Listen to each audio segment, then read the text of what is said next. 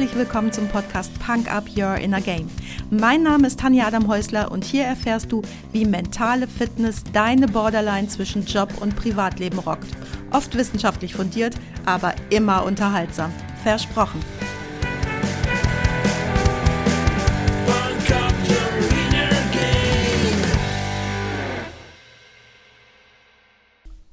Was ist mit der Folter? Wird man gefoltert? Warten Sie ab. Ich möchte wissen, ob es Schmerzen gibt. Oh, ich denke schon. Physische Schmerzen? Ja, physische Schmerzen. Schön. Und nachher? Wird man freigelassen oder wie? Es gibt kein Nachher. Wie? Es gibt kein Nachher. Das heißt, wir sind für immer gefangen? Für immer. Aber das ist absurd, das ist unmöglich. Ich weiß. Die Hölle, das sind die anderen. Hey, hallo und herzlich willkommen. Schön, dass du mir heute wieder deine Zeit schenkst und mich mit in dein Ohr nimmst.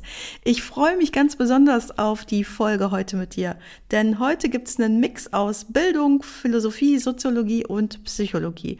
Und was hat das mit mentaler Fitness zu tun? Na, um das alles gerade und in Zusammenhang zu bringen, braucht es ganz schön geistige Wendigkeit. Ich sag ja gerne, dass Denken auch mal wehtun darf. Was meine ich damit? Den ganzen Tag denken wir und meist denken wir Dinge, die uns bekannt sind. Dann läuft das Denken eher nebenbei, ganz wie von alleine ab. Manchmal unbewusst, manchmal bewusst.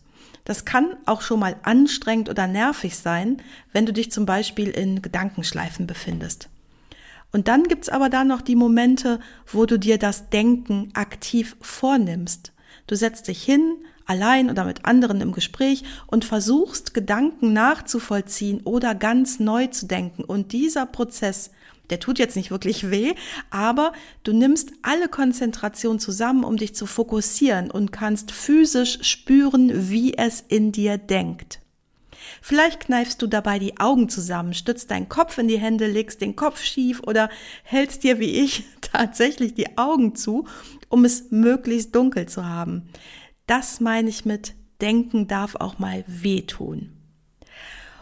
Und um dir das, was ich dir heute sagen will, so einfach wie möglich auszudrücken, Dafür tauche ich jetzt mal ganz tief in diesen Prozess ein, denn das kennst du auch, oft ist es einfacher, einen komplexen 30-Seiter zu schreiben, als es in 15 knackige Minuten zu packen. Also halte ich mir jetzt gleich die Augen zu und los geht's in Sartres Hölle. Das Eingangszitat stammt aus dem genialen Drama Geschlossene Gesellschaft von Jean-Paul Sartre. In dem Stück gibt es ein berühmtes Zitat und zwar lautet das die Hölle, das sind die anderen. Und warum muss ich jetzt mein Köpfchen anstrengen? Weil ich dieses Zitat immer, immer, immer wieder falsch verwendet höre. Und hey, das geht gar nicht. Jetzt könnte ich das hier schnell aufklären und in den richtigen Bezug setzen. Das ist aber gar nicht so mal eben, denn Sartre war nicht nur Schriftsteller, sondern auch Philosoph und zwar ein Vordenker des Existenzialismus. Das ist wichtig für die Deutung von die Hölle, das sind die anderen, aber langsam. Wie finde ich das Zitat üblicherweise verwendet? Ohne Kontext liegt es eigentlich, könnte man meinen, auf der Hand. Die Hölle, das sind die anderen. Kann man verstehen als die Hölle liegt bei den anderen, bei mir ist alles okay oder als die anderen sind daran schuld, dass es mir scheiße geht. Und genau das meint Sartre aber überhaupt gar nicht. Geschlossene Gesellschaft, worum geht es da? Das Drama handelt von drei Menschen, zwei Frauen und einem Mann, die von einem geheimnisvollen Diener in einen Raum eingeschlossen werden und von da an gefangen und gezwungen sind, sich mit ihren tiefsten eigenen Ängsten und Sehnsüchten zu konfrontieren, während sie sich gegenseitig quälen, ohne Hoffnung auf ein Ende. Garçon hat seine Frau misshandelt, war und ist ein Lügner und Feigling. Ines hat eine junge Frau verführt und sie so von ihrem Ehemann entfernt, der dann von einer Straßenbahn überfahren wird. Ob es sich um einen Unfall oder um einen Selbstmord handelt oder ob Ines ihn vielleicht sogar selbst vor den Zug gestoßen hat, ist nicht eindeutig klar. Daraufhin ist die Geliebte so verzweifelt und vergiftet sich selbst und Ines mit Gas. Estelle hat ihr Kind ermordet und ihren Geliebten dazu getrieben, Selbstmord mit Hilfe einer Pistole zu begehen. Im Laufe der Zeit wird den dreien bewusst, dass sie sich in der Hölle befinden und sie machen sich auf das Schlimmste gefasst. Sie erwarten Folter und körperliche Qualen. Aber nichts passiert. Ihnen ist lediglich etwas heiß. Während sie da also in diesem etwas schäbigen Raum gefangen sind, versuchen sie voneinander zu erfahren, warum die anderen denn auch in der Hölle gelandet sind, ohne jedoch ihre eigenen Gräueltaten zu verraten. Erst allmählich realisieren sie, dass die erwartete Hölle mit all ihren Qualen ausbleibt und sie sich selbst zu Folterknechten machen. Jeder der drei sehnt sich nach der Anerkennung und der Liebe eines der beiden anderen, nur nie nach der desjenigen, der genauso fühlt wie sie. Und so entsteht eine Dreieckskonstellation, die alle verletzt und quält. Ines begehrt Estelle, Estelle verzehrt sich nach Garçon und Garçon fühlt sich von Ines angezogen. Um zu bekommen, was sie wollen, versuchen sie sich zu manipulieren und ihren jeweils eigenen Plan durchzusetzen, koste es, was es wolle. Die eigene Schuld finden sie jetzt nicht so cool, aber es gibt sexuelle Triebe, die sie unbedingt befriedigen wollen, indem sie die anderen dazu bringen, ihnen ihre Wünsche zu erfüllen. Dabei sind sie selbst alle misstrauisch, feindselig und können sich nicht verstehen oder akzeptieren. Da sie sich nicht aus dem Weg gehen können, schaffen sie es aber auch nicht, die Finger voneinander zu lassen. Nicht einmal der Versuch, sich gegenseitig umzubringen, gelingt, sie sind ja bereits tot. Nacheinander versuchen sie aus dem Gefängnis auszubrechen, indem sie laut schreien oder fest an die Tür schlagen. Doch was passiert, als sich die Tür schließlich öffnet? Sie erschrecken alle vor der vermeintlichen Falle der Freiheit und keiner traut sich durch die offene Tür zu gehen. Niemand verlässt den Raum und Garçon stellt für die drei fest, also machen wir weiter. Die drei werden sich ihrer Situation bewusst und erkennen, dass sie für immer in dieser Hölle zusammenleben werden. Da sie sich gegenseitig nicht ihre Bedürfnisse erfüllen, betrachten sie sich gegenseitig als Ursache ihres Leidens. Erst ganz langsam wird ihnen klar, dass sie sich selbst verantwortlich für ihr Schicksal zeichnen und sie lernen müssen, wie sie mit ihrer Vergangenheit und den Konsequenzen ihrer Handlungen umgehen sollen und dass die Hölle, von der sie sprechen, nicht nur ein physischer Ort ist, sondern auch ein psychologischer Zustand, der durch die Art und Weise entsteht, wie sie sich selbst und andere Menschen wahrnehmen.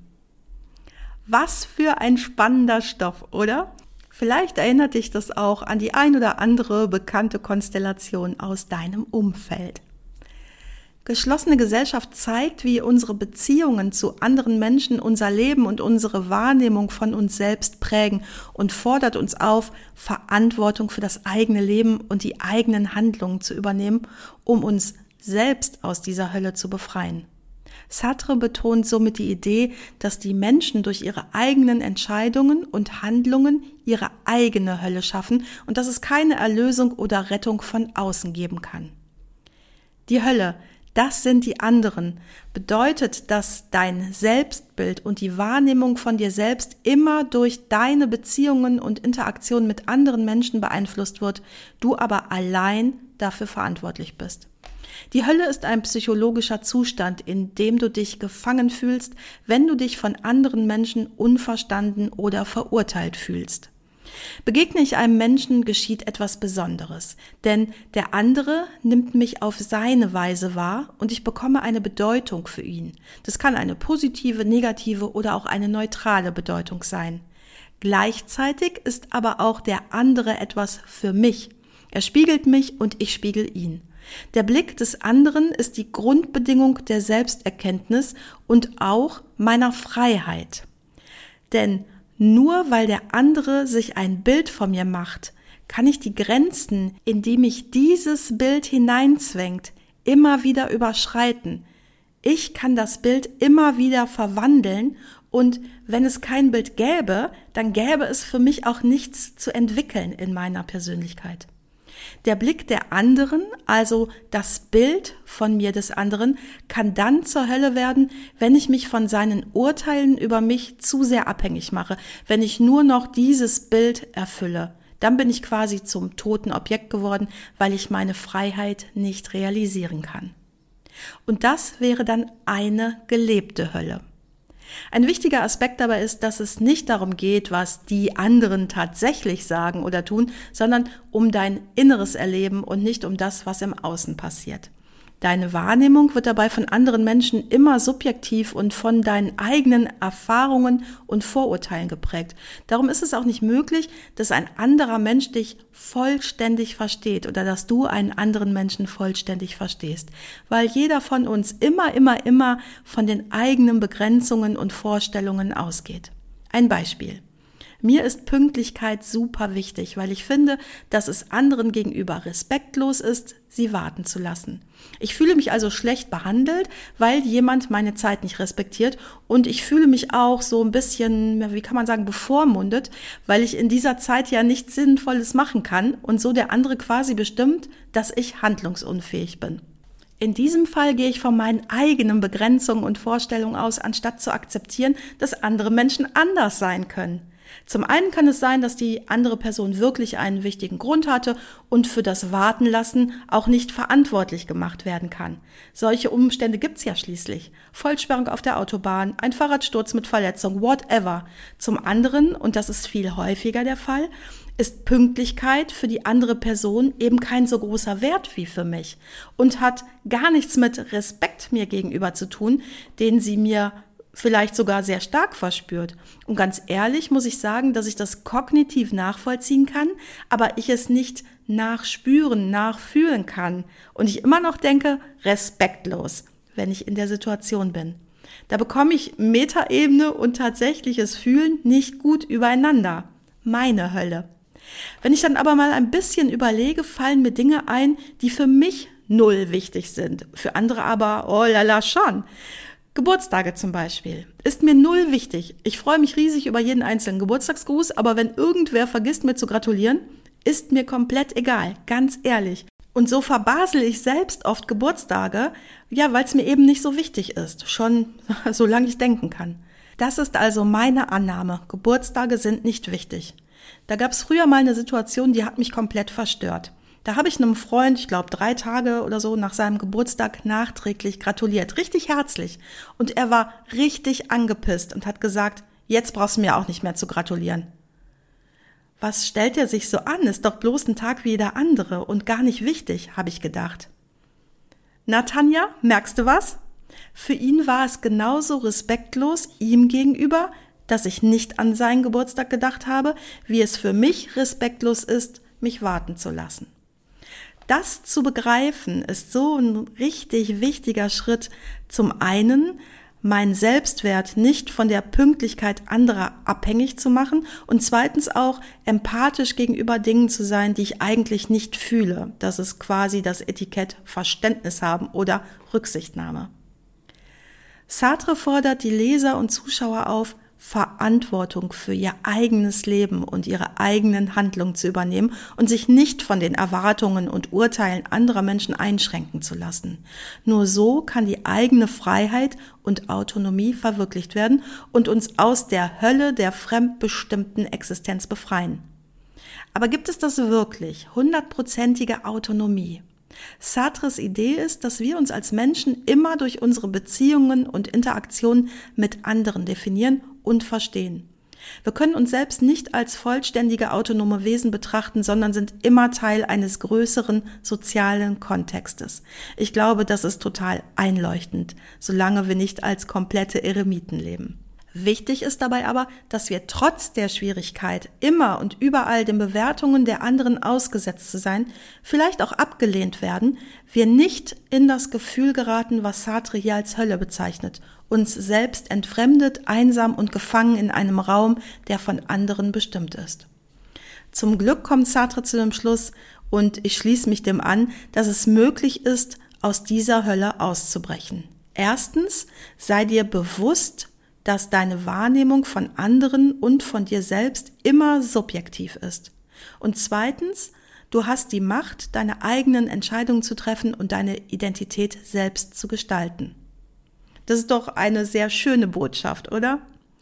Tja, und was kannst du jetzt tun, wenn du dich wiedererkennst als jemand, der sich sehr wohl zu sehr abhängig macht von Urteilen und Bewertungen von anderen? Genau darum geht's im nächsten Freitagsquickie und ich freue mich total, wenn du wieder mit dabei bist. Ist auch spannend, wenn du eher jemand bist, der auf die Meinung anderer pfeift, denn jeder hat Triggerpunkte, wo das, was man sich eigentlich vornimmt, nicht so gut funktioniert. Oder ganz krass, du bist der super erfolgreiche Machertyp und baust dir deine eigene Hölle, weil sie vermeintlich Erfolg widerspiegelt. Super beschäftigt, immer unter Strom, mega Verantwortung, Hamsterrad. Egal wie sehr du dich auch abstrampelst, so wirst du deiner eigenen Hölle nicht entfliehen. Entscheide dich, der Herr deines eigenen Königreiches zu sein.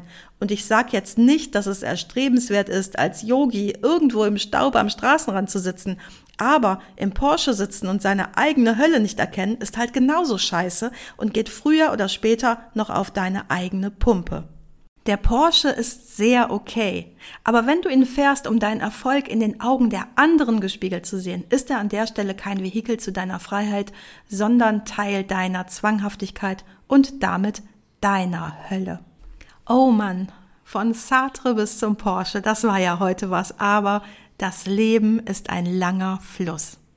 Ich bin ja viel besser im Fluss mit Musik und darum packe ich dir heute auf die Punk-Up-Liste bei Spotify Supermodel von Moneskin. Also nicht vergessen, nächsten Freitag unbedingt wieder reinhören und bis dahin, wenn du Fragen hast oder mit mir mal dein Selbstbild reflektieren oder optimieren möchtest, du weißt ja, wo du mich findest.